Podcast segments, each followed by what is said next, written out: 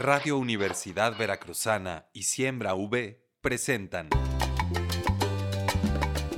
La ensalada. Ideas que germinan en acción.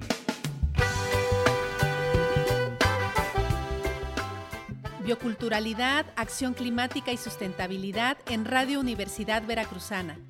Cultura, saberes y sabores, identidad, frescura, medio ambiente, agricultura, información nutritiva.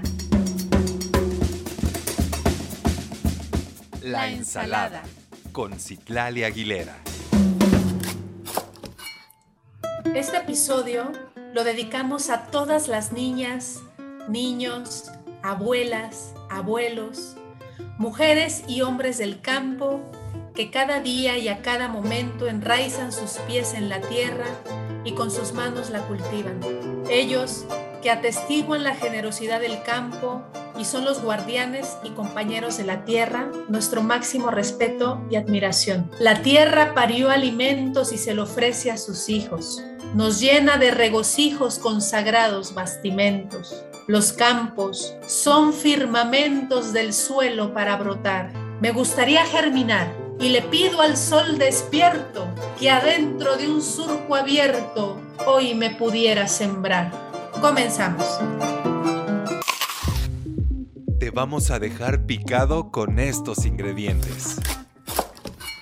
Comunicación Universitaria, Siembra V y Radio Universidad Veracruzana están haciendo posible este episodio. Unos están alimentando las redes sociales, otros produciendo en el huerto radiofónico y demás menesteres para crear esta ensalada. Así que a nombre de todos ellos, que son Ivana Correa, Juan Carlos Plata, Edgar Onofre, Carla Díaz, Daniela Santiago, Miriam Fuente, Melanie Serrano, Andros Bustamante, Fernando Morales, Montserrat Valerio, yo, Citlala Aguilera, les doy una campesina bienvenida. Hoy hablaremos sobre la cultura del campo y para ello hemos invitado a Gisela Illescas Palma, quien es agroecóloga y también es campesina. Recuerda que tú puedes contactar con nosotros por nuestras plataformas digitales y la página institucional. Nos encuentras como Radio V y la ensalada Radio V. Y si quieres volver a escuchar este episodio o lo quieres compartir con otras personas, recuerda que puedes contactar con nosotros a través de nuestras redes sociales, tanto de Radio V como de la ensalada Radio V. Y si quieres volver a escuchar este episodio o compartirlo, encontrarás la liga de Spotify en nuestras plataformas digitales. Vamos a descubrir las capas de la cebolla con quien conoce de estos temas. La entrevista.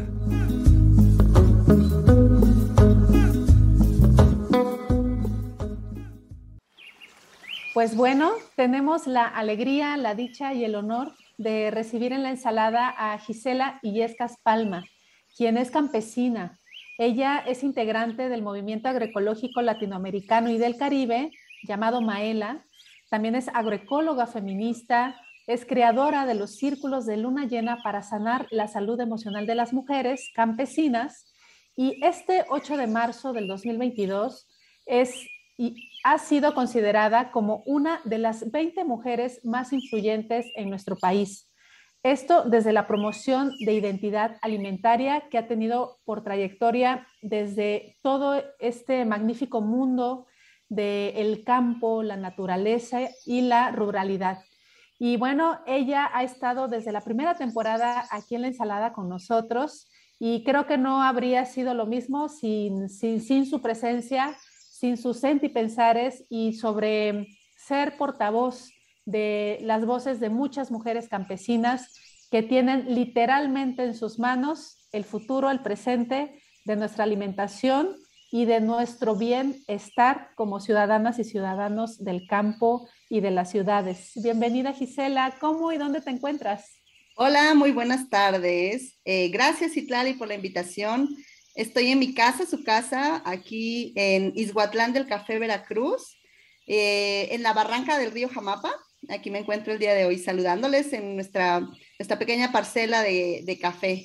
Oye, y pues a lo largo de todos estos años que nos hemos visto, yo siempre que te que vuelvo a platicar contigo, que nos volvemos a ver, noto eh, que siempre va creciendo en ti un brillo luminoso y que también ahorita se extiende en esa blusa tan maravillosa que traes.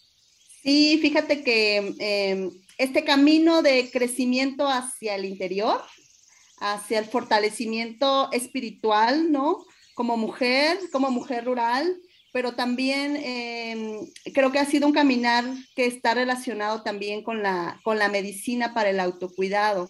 Es decir, no hablar solamente desde el discurso, sino desde la propia práctica de cómo cuidarnos, cuidarme, para poder cuidar de otros y de otras, pero sobre todo para, para disfrutar de la vida y para tener una vida que valga la alegría ser vivida plenamente con todo lo que la vida implica, ¿no? Entonces, sí ha sido un camino también de transformación eh, personal muy importante en los últimos años.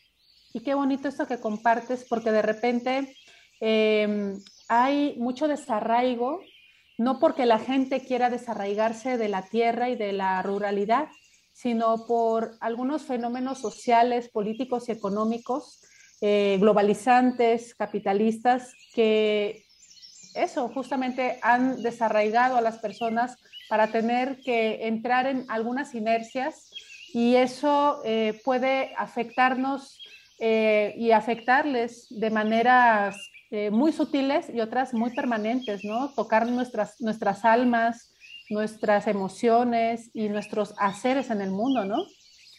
Sí, eh, recientemente en una reflexión con las compañeras decíamos, no podemos luchar cuando hay hambre, no se puede luchar cuando se está enfermo, no se puede luchar cuando, cuando te sientes sola y que estás eh, frente al mundo, ¿no? Sino tenemos que luchar desde lo desde lo colectivo, desde lo individual, desde, el desde nuestra propia cuerpo, desde cada vez que comemos, que respiramos, que vivimos, hacer esa lucha por, no solo como por bloquear todo esto que, que está de la globalización, sino como por habitar nuestro propio cuerpo, por habitar nuestro territorio y permitirnos ser felices. Y cada vez que somos felices y que comemos y que y que compartimos, entonces podemos expandir esa felicidad y ese amor en todo lo que hacemos. Y creo que ese es el principal aprendizaje de nosotras en los últimos años. Eh, vivir plenamente y cada vez que vivimos seguimos resistiendo, pero ya no con amargura, sino con amor y esa es la mayor energía que puede haber. Qué bonito, porque además creo que esa es la gran lucha, ¿no? Cuando cuando no violenta, ni penetra, ni extrae aquel Em, em, espíritu chocarrero del capitalismo en nuestros cuerpos, en nuestras cuerpas, en nuestras almas, eh, donde tenemos autonomía emocional, mental, porque muchas veces aquí en las ciudades este, tenemos una esquizofrenia de comprar, usar, tirar y de repente hasta nos quita y nos despoja de identidad. Es correcto, ¿no? Entonces es como cuestionarte cómo ese modelo capitalista que, promueve la individualidad, la mercantilización de la felicidad, eh, eh, tener más siempre como si fuera mejor, y rápido y hacerlo súper bien. Y nosotros decimos, no, disfrutémoslo, hagámoslo a, nuestro ritmo. Eh, podamos eh, encontrar dentro, incluso dentro de este modelo económico, otras formas de poder recrear nuestra identidad, pensar cómo cada vez que callamos, que descansamos, que comemos, seguimos también fortaleciendo el movimiento, ¿no? es también politizar un poco el autocuidado y hacerlo eh, de una manera proactiva siempre, pero no a través de la prisa como el modelo nos impone, sino a través de la tranquilidad, del disfrute y del placer. Así es, en esta armonización tan bonita de hacernos aliados del tiempo y que tengamos tolerancia a la frustración eh, que tanto luego este, pues tenemos en estos modelos capitalistas. Y hablando de luchas y resistencias, la cultura de cada uno de los pueblos originarios, campesinos, afrodescendientes, las culturas también em, eh, rurales y, también urbanas, me parece que son importantes porque nos dan identidad, arraigo y sobre todo hacen que, que el individuo deje de estar individualizado, sino que el individuo es parte de una comunidad. En ese sentido, cuéntanos del campo y qué es vivir en el campo y qué es aquello que nos da identidad, que les da identidad a ustedes para decir, soy campesina? Sin duda, em, la identidad es, es eso que, que te conecta, que te hace sentir que perteneces a un lugar, que eres parte de un lugar. Y el campesinado es justamente ese vínculo que tenemos con la tierra, eh, de tener, de, eh, de vernos como parte de un territorio, parte de una región, no ser el centro, ser, eh, tener el mismo, el, digamos que vernos igualmente valiosas que las demás especies como las abejas y de aprender a ser pacientes como esperar cada ciclo lunar y de aprender a, eh, valorar eh, los procesos que deben de seguir las plantas desde que se siembran hasta que se cosechan en sus puntos de maduración y que no tenemos que comer lo mismo todo el año, sino que tenemos que comer de temporada, lo local, pero que además nos posiciona con ese recorrido ancestral de camino aquí donde caminó mi madre, donde caminó mi abuela, donde mi bisabuela parió y ahora yo estoy aquí y cómo también me permito habitar este territorio y vernos como, como seres temporales que no que el territorio va a seguir, pero que nosotros vamos a hacer una, una aportación pero que vamos a seguir trabajando también para que las nuevas generaciones se sientan parte de este territorio, de esta región. Estamos en un México, en un país biodiverso, en una región maravillosa y la identidad es eso que nos conecta con nuestro territorio y que al mismo tiempo también nos hace sentir parte de. ¿Y cuáles son esos elementos identitarios de nuestro territorio? La comida, por ejemplo, ¿no? cada vez que comemos, no solamente es como el alimento y ya, sino es el alimento, es la cultura, es la tradición, la forma en la que se cocina, en la que se cultiva, los recuerdos de mi niñez, son esos, esa explosión de sabores que no solo inundan el paladar, sino que abren el espíritu y que te, y que te posicionan de decir, aquí estoy, esta soy yo, aquí vivo, y como muchas veces lo hemos pensado nosotras en nuestra organización, es aquí queremos morir también, también hablar de esos procesos cíclicos de la vida, porque también es como disfrutar cada una de las fases, así como la luna eh, nos recuerda en cada ciclo es, esta importancia de renovarse, pero también de a veces mantenerse eh, ensimismado en nuestro propio espíritu y a veces expandirnos. Entonces, creo que la identidad tiene que ver mucho con todos estos elementos de la alimentación, de la cultura, de la tradición, de la cosmovisión. Sentirnos orgullosas y orgullosos de estar y de habitar en este momento, en este territorio y también, por supuesto, estar dispuestos a defenderlo, ¿no?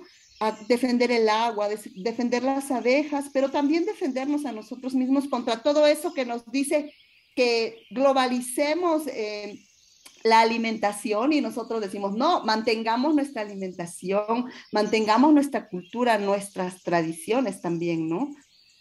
Sí, y, de repente pensar que la cultura pareciera que solo tiene que ver con un ámbito de la vida, cuando la cultura abarca toda nuestra vida, todo ese estilo comunitario, social, humano que tenemos. Y por ejemplo, tan solo quienes están en el campo ya tienen en, lo agro la cultura, ¿no? Este, y ahorita nos estás comentando del otro lado de esa agricultura, que es la comida. Eh, ¿Y qué sucede con, la vida ah, eh, diaria, con eh, las formas de relacionarse comunitarias, con los hijos, con las abuelas? pero con el vecino, este, cómo es que eh, se acuerpan entre ustedes en el campo y me parece que también eso fomenta y forma cultura, las celebraciones, los rituales, cuando bienvenimos una cosecha y demás, este, también sucede. Sí, justamente la cultura no solamente se da por las expresiones culturales eh, per se, como pudieran ser unas fiestas, sino está relacionada con todo, con lo que vemos, con lo que escuchamos.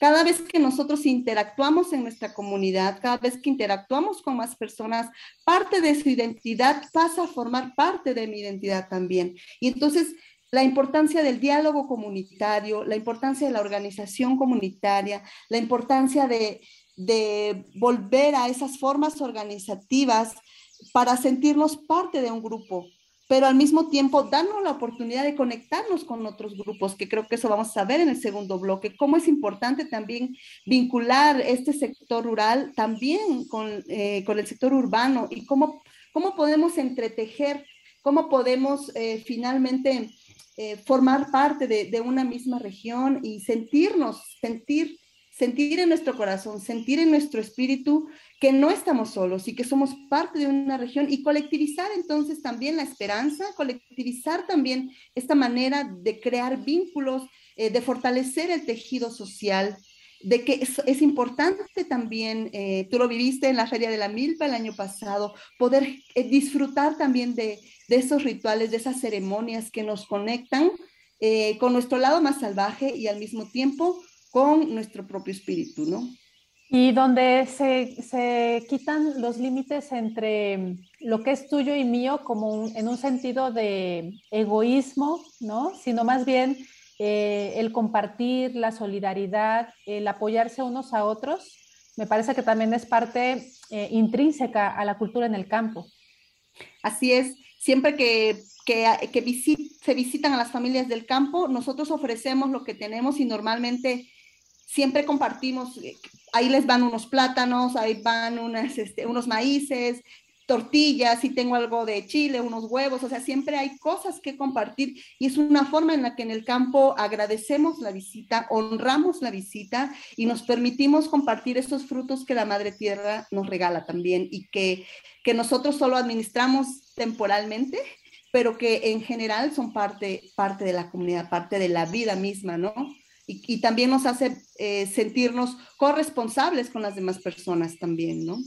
Sin duda alguna, y retomo tus palabras en donde me parece que resolvernos a nosotras y nosotros mismos como administradores de la riqueza y generosidad de la Madre Tierra nos hace saber que estamos eh, dentro de algo cíclico y circular, en donde claro que también nos toca de esa abundancia, pero funciona cada vez que alguien nos da y nosotros también compartimos y al mismo tiempo damos. Estamos platicando con Gisela Illescas Palma sobre la cultura en el campo, aquello que nos da identidad y de reconocer a todas las ruralidades, a las mujeres, a los hombres, a las niñas, a los ancianos, a los niños que hacen del campo algo eh, invaluable para el momento en el que vivimos del siglo XXI.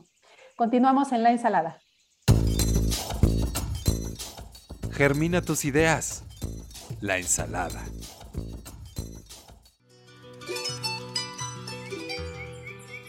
Esparciendo por el aire la voz del pueblo.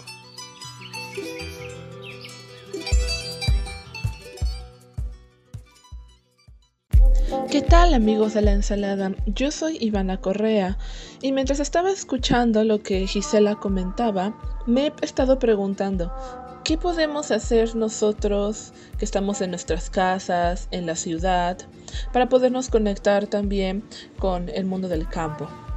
Por eso mismo le preguntamos a dos de nuestros radiocomensales que escuchan el programa cómo es que se conectan con la Tierra y el planeta, aún viviendo desde la ciudad. Esto fue lo que nos compartieron. Bueno, pues yo lo que estoy haciendo desde hace algún tiempo es el usar, bueno, crear composta y pues es algo que también me ha gustado mucho como con la relación con, pues, con los alimentos y con los desechos, como que de alguna forma también todo se reintegra a la tierra y pues también he visto como en la parte del jardín pues esa tierra se está nutriendo, ya están las lombricitas y pues es una cantidad de... Bueno, es que yo no la considero ni basura, ¿no? Como la parte de la composta, sino que es eso, como regresar esa parte a la tierra. Eh, y me está gustando mucho y la recomiendo mucho, la parte del compostaje. Y también, pues bueno, sí, tratar de, reducir lo más que se pueda en cuanto, a, en cuanto a los desechos, pero así como experiencia positiva, pues arriba la composta. Hola, pues yo mm, digamos que mi forma de sumarme a pues que el planeta se siga conservando en óptimas condiciones para nosotros, porque realmente nosotros somos los primeritos que nos vamos a ir si no respetamos las reglas del planeta y al planeta en sí mismo. de entrada, pues reducir todo, desde el consumo de agua, el consumo de luz, hacerse conscientes de lo que haces cuando te levantas y qué cantidad de, luz consumes, qué cantidad de agua consumes cuando te lavas los dientes o incluso cuando te bañas. Y obviamente, pues cuando vas al súper a comprar, todo el mundo pues compra las famosas bolsas estas que ya no son bolsas para em, de plástico, ¿no?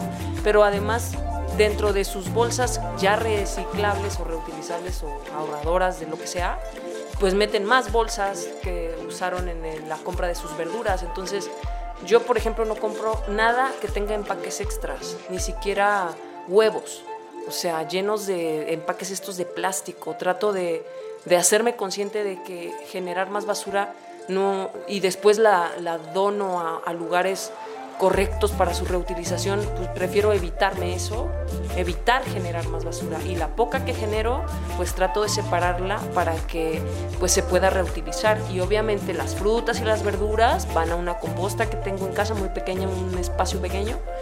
Y pues desde ahí también devuelves a la tierra los nutrientes que te da. Y pues es bien bonito porque la composta te das cuenta que de repente pues ya te nació un aguacate y luego ya te nació una naranja o ya te nació alguna, o sea, un montón de, de frutas que tú mismo has tirado ahí y que de la nada están naciendo. Entonces es interesante que nos hagamos activamente conscientes y que actuemos todos en conciencia de conservar el planeta. Gracias. Información fresca, sin desperdicio y composteable. La ensalada. Si el planeta no tiene fronteras y estas fronteras son naturales, que a veces son montañas, a veces son ríos, a veces es un manglar en medio de, em, del Caribe y de tierra adentro, eh, me parece que también tendríamos que visualizar el campo y la ciudad quizá no tengan una franja delimitante que nos hace no saber los unos de los otros. En este sentido, Gisela, eh, ¿qué, opinas de, o, cuál crees que sea la percepción de quienes estamos en la ciudad y miramos y volteamos a ver el campo? ¿Cómo crees que los estamos percibiendo? ¿O qué te ha tocado a ti em, experimentar? Y desde el campo, ¿cómo nos perciben desde la ciudad? Sí, creo que son, pudieran verse de manera, mm, digamos, poco racional, como mundos separados, siempre es como, eh, eh, siempre es, hay como esa tendencia a, a, mirarnos y ponernos un montón de etiquetas, ¿no? Entre nosotros, eh, que si dinero, que si educación, eh, que si la forma de vestir, la forma de hablar, la forma de comer, eh, los gustos musicales, en fin, la forma en la que vivimos las personas del campo y la ciudad, siempre hay como esta separación. Pero creo que deberíamos aprender un poco más mm, de cómo, cómo convive la biodiversidad en su conjunto y cómo nosotros tenemos que dejar como de alguna manera de no, no etiquetarnos, porque finalmente las ciudades tienen poco tiempo tenemos, creo que desde el 2010, que la mayor parte de la población mundial se convirtió en zona urbana. Realmente todos venimos del campo. Es decir, que, eh, la, que nos alimentamos de los productos que vienen del campo y que esa alimentación ha hecho que por muchos años exista estos vínculos comerciales, estos vínculos culturales, estos vínculos de intercambio de mercancías entre el campo y la ciudad. Pero que debe de haber una relación, eh, digamos, armoniosa y también de justicia entre nosotros para que podamos identificar de qué manera podemos reconstruir de una forma más armónica nuestra relación. Normalmente eh, el capitalismo nos ha llevado a pensar que la forma de vida en la ciudad es mejor y entonces siempre está como esa aspiración de dejar la zona rural.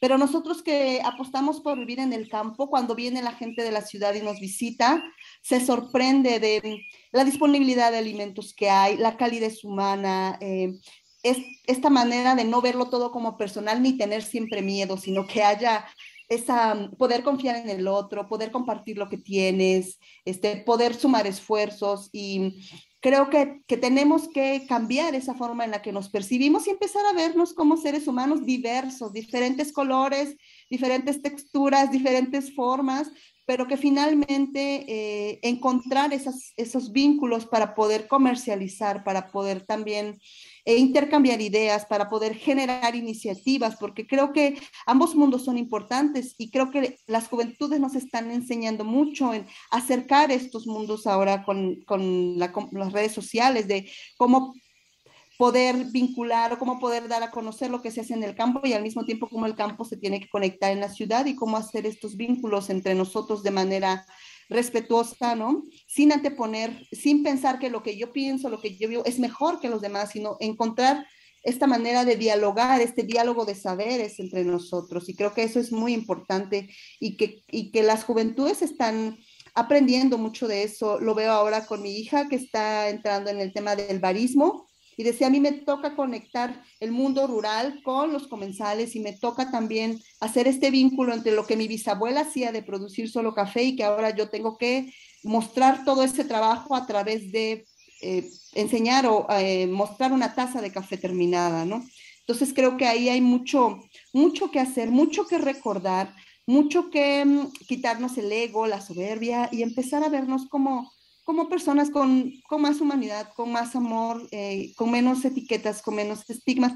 Y finalmente, cuando nos encontramos y cuando convivimos, es que podemos crear nuevas formas, porque, porque creo que eso es lo que enriquece una, una iniciativa, cuando hay muchas miradas y cuando cabemos todos, cuando esa, ese desarrollo de estrategias no genera discriminación, sino al contrario, genera formas armónicas y respetuosas de contribuir desde la percepción, desde la identidad, desde la cosmovisión de cada quien. Me parece que reflexionar sobre las juventudes es muy importante y de las infancias, porque eso nos, nos lleva al futuro, a la proyección. Eh, y, de repente pareciera que tenemos como esta percepción o construcción eh, representativa social de que, de que el futuro es tecnológico, innovador, este, moderno y que está muy alejado de la ruralidad. Cuando la cultura en el campo está más viva que nunca, las tradiciones del campo están más vivas que nunca, no es algo obsoleto que esté cristalizado o que esté eh, congelado en el tiempo, ¿no? O sea, es algo que está vivo. Y, híjole, sí es cierto, o sea, como un millennial y como un centennial eh, campesina y campesino. Y saben, eh, queridos radioescuchas, que no lo estoy diciendo para nada desde el lado peyorativo, sino con mucho agrado y, este, y, orgullo de muchas primas que tengo, sobrinas.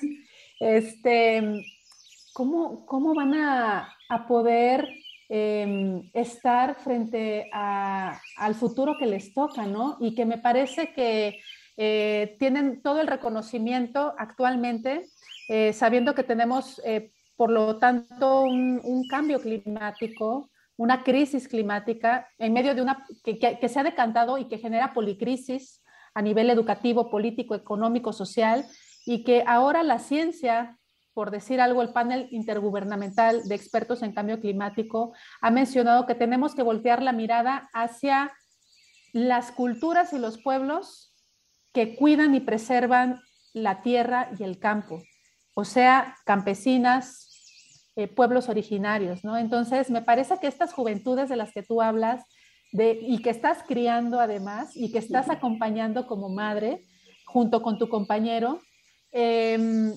me parece que están teniendo un papel en el presente fundamental y para el futuro que viene, por supuesto que sí.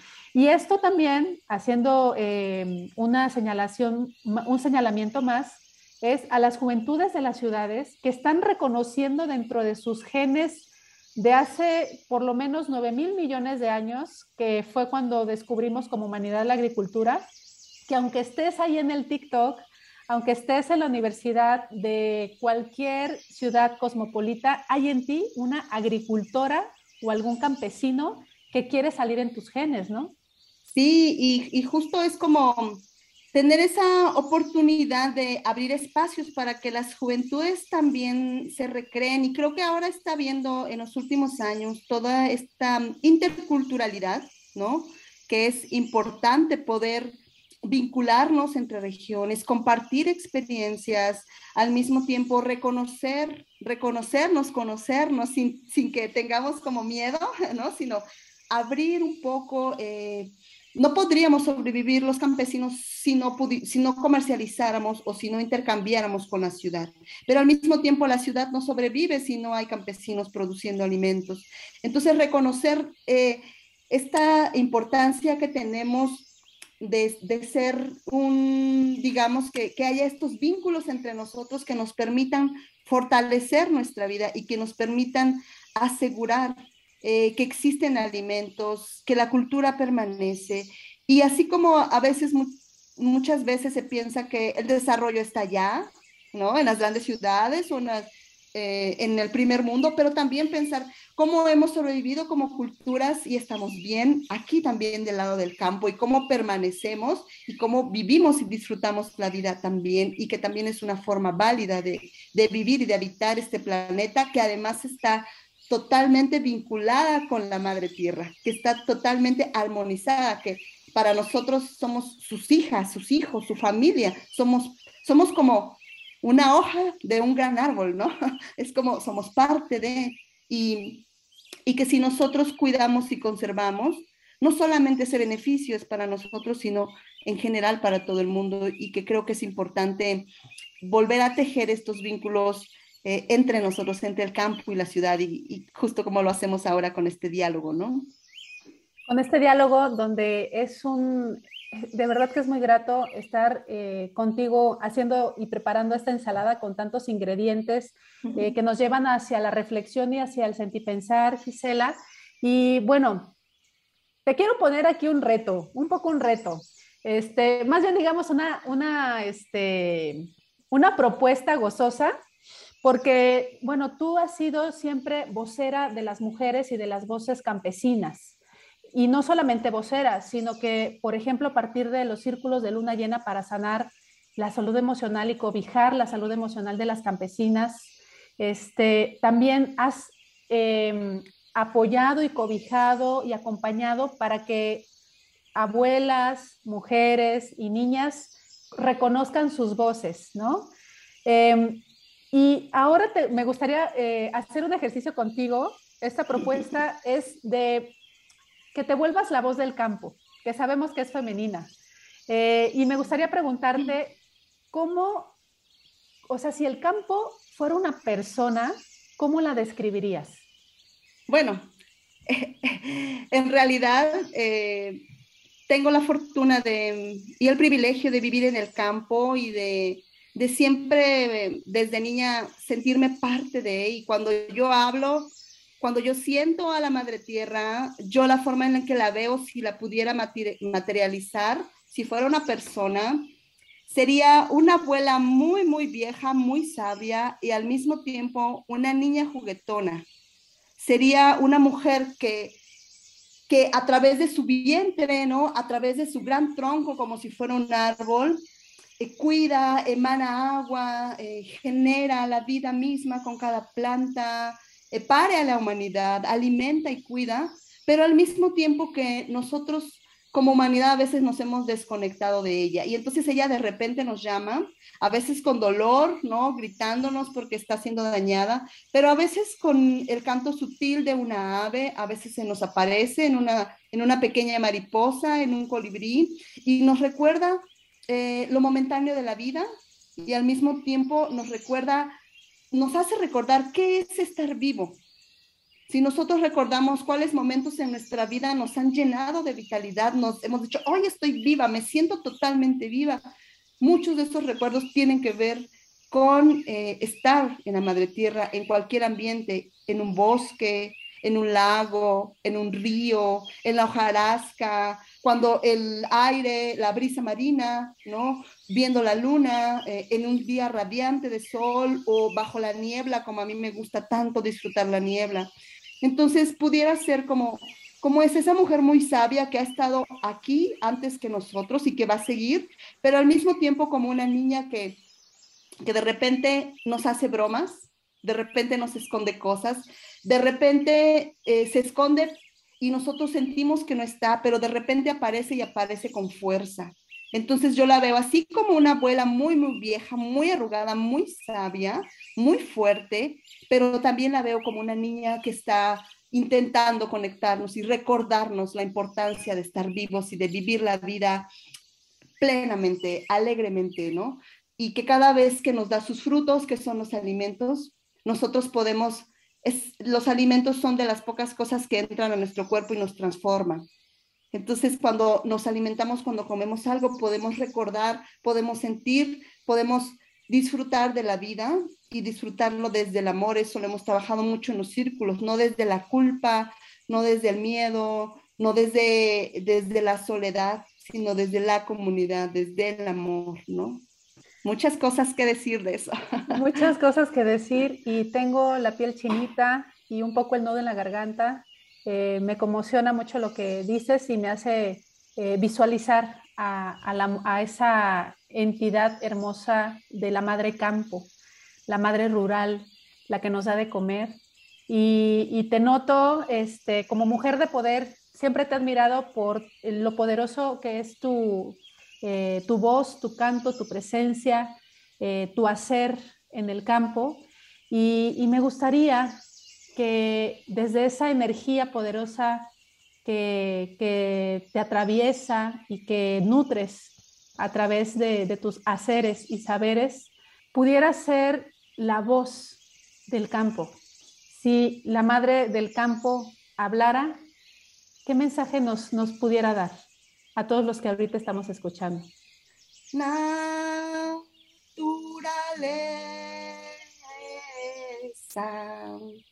Aquí estoy. Ven a mis brazos. Te amo. Diría muchas cosas. Cantaría, cantaría del amor y nos haría decir, solo siéntate, cálmate, escucha tu corazón, conéctate conmigo, que aquí estoy para ti, que yo soy la madre de tierra, no tengas miedo, yo cuido de ti estamos juntas, estamos vivas y disfrutemos de la vida. Qué bonito, muchas gracias. Muchas gracias por tu compartir, tu reflexionar, tu sentir y gracias por tu generosidad, em, que me parece que es ese elemento que tiene la naturaleza y el campo que nos da de comer a todos los niveles, no solamente materialmente y digestivamente, sino a nivel emocional, cultural, humano. Em, muchas gracias, Gisela. Em, me gustaría, em, hablando de estos hilos y bordados que estamos haciendo al estar aquí en la, en la radio, en la ensalada, ¿cómo eh, pudiéramos, eh, aquellas personas que queremos acercarnos a todos los proyectos en los que estás involucrada, cómo podríamos tejernos? Sí, tenemos, eh, bueno, somos muy activas en redes sociales. Tenemos nuestra página de Facebook de FemCafé en el área de café específicamente. Nuestra página de la Asociación Civil Vida C.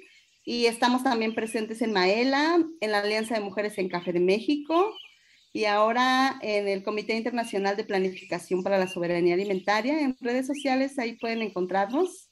Eh, digamos que hay eh, tanto en Facebook como en Instagram como en Twitter. Muy bien, muchas gracias. También por las redes sociales de Radio V y de La Ensalada estaremos compartiendo estos datos. Ella fue Gisela Illescas Palma, campesina, agroecóloga y el fractal maravilloso que tiene la, madre naturaleza para estar aquí germinando en nuestros oídos. Continuamos en La Ensalada. Muchas gracias, Gisela.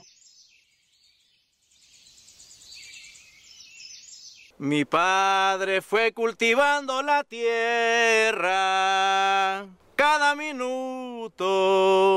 La tierra cada minuto, mi padre fue cultivando la tierra cada minuto. Y la tierra le fue dando cariño, calor y fruto Cariño, calor y fruto y la tierra le fue dando cariño. Calor y fruto. Investigación, pensamiento crítico, ciencia y arte con mucho ambiente.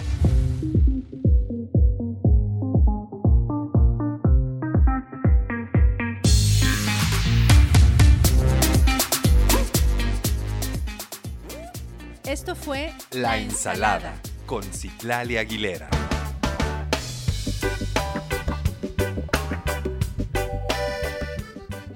Una producción de Siembra V y Radio Universidad Veracruzana.